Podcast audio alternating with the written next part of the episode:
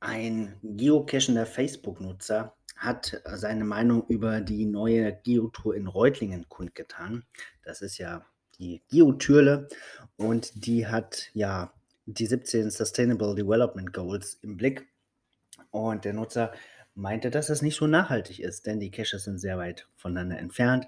Er hat am Ende des Tages 270 ähm, Kilometer auf dem Tacho. Und wenn man das an einem Tag schaffen will, dann ist es auch nicht möglich, das mit den öffentlichen Verkehrsmitteln zu machen. Und das stimmt natürlich, das ist es nicht. Ähm, die Frage ist, ob die Tour trotzdem nachhaltig ist oder nicht. Es ist ja so, dass jeder von uns selber sein Verhalten in den Blick nehmen kann. Keiner verlangt von irgendjemandem eine Tour, die Caches über mehrere Kilometer verteilt hat, an einem Tag zu schaffen. Das ist nicht notwendig. Und des Weiteren kann man, wenn man das möchte, auch die Caches verteilt auf mehrere Tage mit dem Fahrrad absorbieren oder mit den öffentlichen Verkehrsmitteln oder mit einer Kombination aus Fahrrad und öffentlichen Verkehrsmitteln.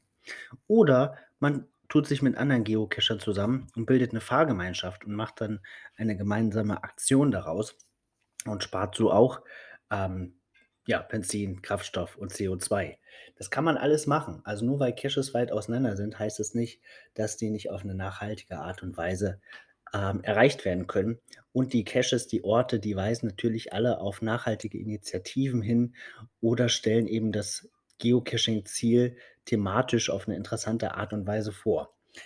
Das wollte ich nur dazu mal sagen und dazu auffordern, das eigene Verhalten in den Blick zu nehmen, bevor man mit den Steinen auf andere wirft. Das ist ein kleiner Appell zum Wochenstart. Das war's für heute. Bis bald im Wald.